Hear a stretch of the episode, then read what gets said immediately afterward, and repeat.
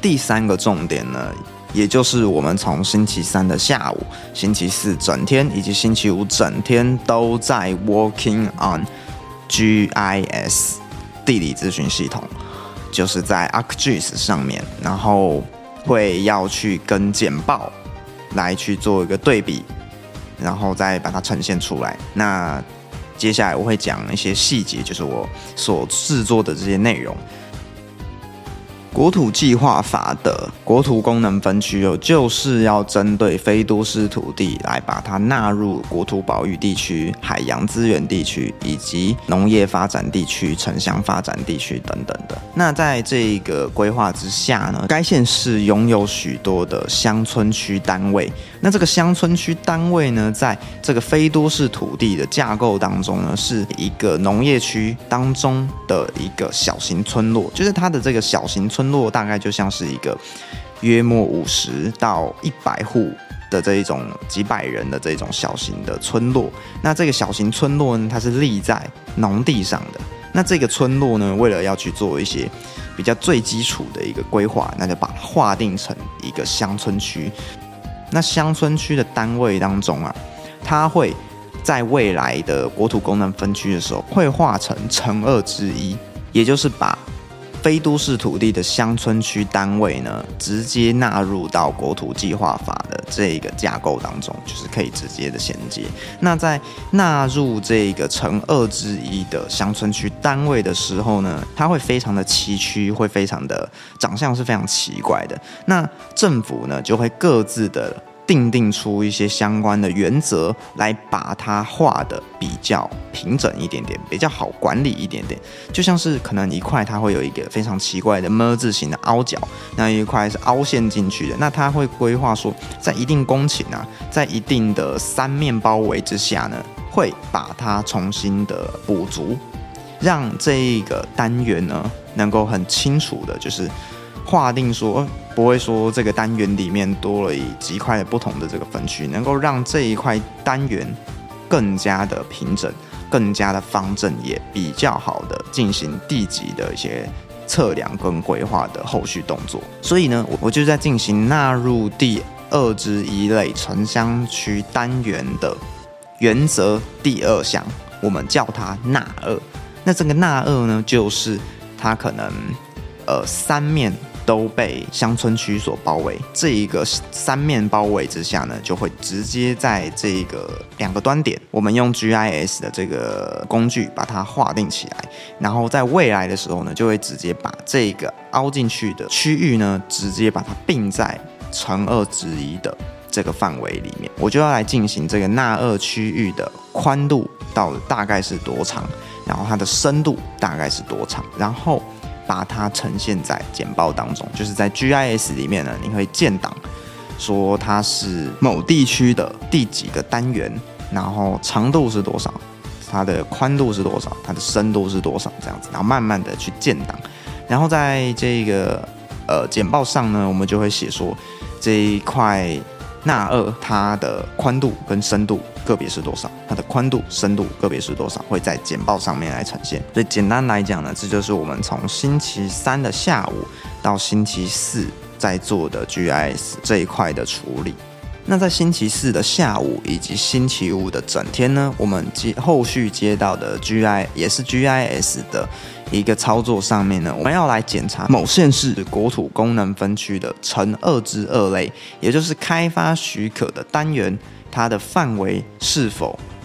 呃正确，所以我们就要来去对比一些图资，然后来确保说它的开发计划、它的开发许可计划跟范围都是正确的。那如果有多了这一块，如果有少了这一块呢，我们就会把这个图。呃，在简报上标示一些圈圈啊，这些圈圈圈出来之后呢，我们大概就要来判断说它为什么会多一块少一块，有可能是被其他的开发计划所吞掉了，有时候可能是会被比较上位一点点的可能国土，可能国家公园计划所吞掉了，所以我们在后续的话就会去做这样子的判断。简单来讲，就是在检查乘二之二开发许可计划的错误啦。那在我们操作呃这个 GIS 以及处理某县市国土计划国土功能分区的这一个任务当中呢，我们也是得到了三个感想，三个呃回馈的部分。第一个部分呢，就是不管是每个地方政府哦，像是新北市政府，他会提出自己的国土功能分区，那它在这个细节的定义上哦，可能就跟台北市。可能就跟桃园市就会有一些差距。那在这个差距当中啊，有时候你要处理像是新北市跟桃园市的交界，那有时候它就会呃它的这个范围呢就会撞到。那这个范围撞到的部分的话，到底要以新北市为主还是以桃园市为主？因为有时候的规定哦都是会差距蛮大的，所以。国土计划法的这一个内容呢，其实它就有一点是在强调说，地方政府它会要有地方的这个因地制宜的这个精神。那在这个各个地方都不同，各个地方都可以拟定自己的国土功能分区的原则的时候呢，通常啊都也会遇到一些问题，也就是每个标准都不同的时候呢。就会产生一些纷争，而且这些纷争的话，就会必须要以这个市市直辖市对直辖市的这种沟通来去把它解决。那有时候新北市想要委托我们长丰公司做一些可能它的这些开发区，那它这开发区又是在其他县市的边界，那这边界如果被碰到，如果冲突到了其他的那个边界，那我们就会说，呃。呃，那你这样子会有问题啊？那他就会说，哦，这这不是这不管我们的事情，就是我们还要再跟其他的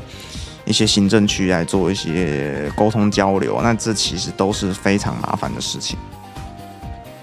第二点呢，也就是 GIS，也就是地理资讯系统，我们在这个公司里面呢所使用就是 ArcGIS，与我们之前所学的 QGIS。应该是有一点点的差异，但是实际实际上实质上都还是差不多的内容。那我在过去学习地理资讯系统的时候，都是蛮怕的，因为在电脑这一这一块的话，我个人讲也是蛮弱的，所以也不太能够上手啊，去。遇到了蛮多的挫折，但是在实际的操作运用上哦，你大概就只需要熟悉一些很实用的功能，那其他的部分的话，就会很实务的来教你说怎样子弄啊。许多的学长姐他们在操作上的时候，也会指导你一步一步指导你说这一块要怎么改，然后它的这些功能啊是要怎样子设定的。所以其实，在这一块呢。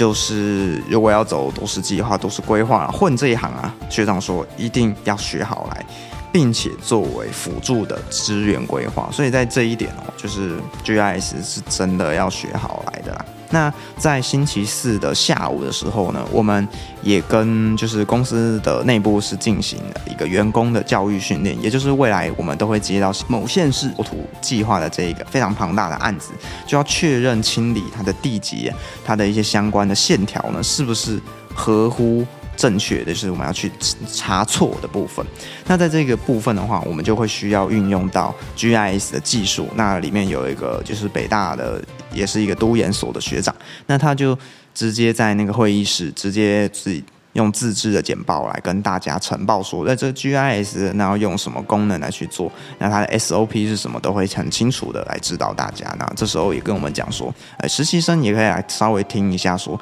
可能未来也是会用到的。所以这时候我们就会去听了。那其实我个人有时候有几段啊，也是听不太懂，但是我们就是也是我们的老师，就是之前也有来到我们的规划十五一。的洪轩老师哦，他就是会很直接的提出来说，哎，这一块我听不懂，你可以再重新讲一次嘛。那这时候呢，老师的角色就变成学生的一个立场了。所以就是我认为这个教育训练呢也是非常有趣的。那在第三点呢，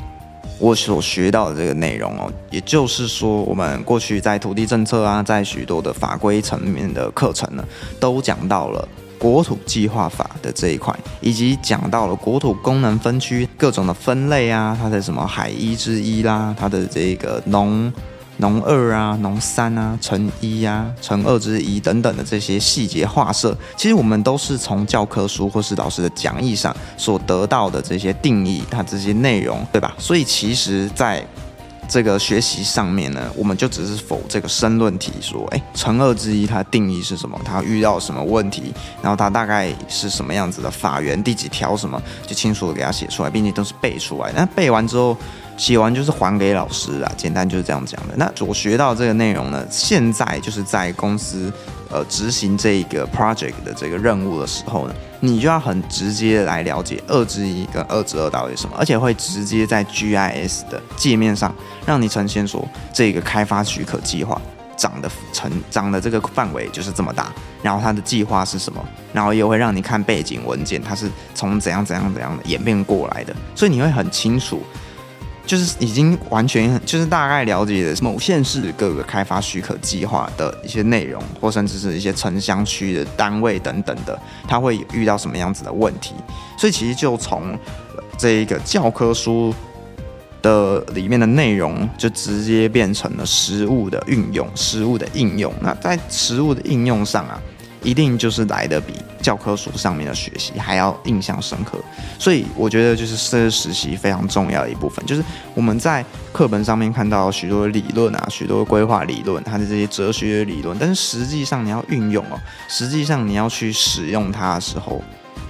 都是会学上哎。我已经忘记了，然后你忘记了没关系，但是我们再去重新查找、重新恢复记忆的这一过过程当中，在执行这个 project、执行这一个任务的时候，你就会更加清楚说国土功能分区它到底是怎样子划设，或甚至是该县市政府它的这一个呃国土计划的这个结构到底是怎么样子进行的。所以其实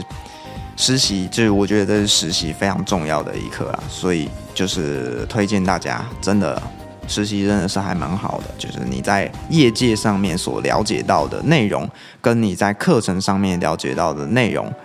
虽然它的这个内容啊是一样的，但是在课本上的话，你可能一下就忘记了，也没有。很深印象深刻的这一个概念，但是如果你是直接实际的手做，直接用手拉每一条的线条，每一条的城乡区，每一条的每一块的城乡区，每一块的乘二之一，每一块的乘二之二，你都看过了，然后研究每一个开发许可背后的历史发展到底是什么，那我相信啊，就是在实际运用、实际应用、实际手做的过程当中，你就会来。很清楚的了解这一块学识的部分。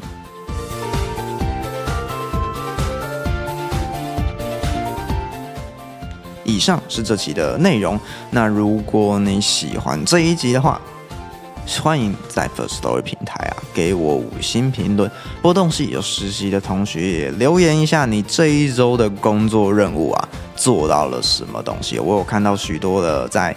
呃，公部门的同学哦，也有在外面间接或甚至是外面这一种呃测量的这一块工作，也是非常的有趣。Spotify、Apple Podcast 听众呢，点击关注与订阅，追踪我的 Instagram，我们 Natasha。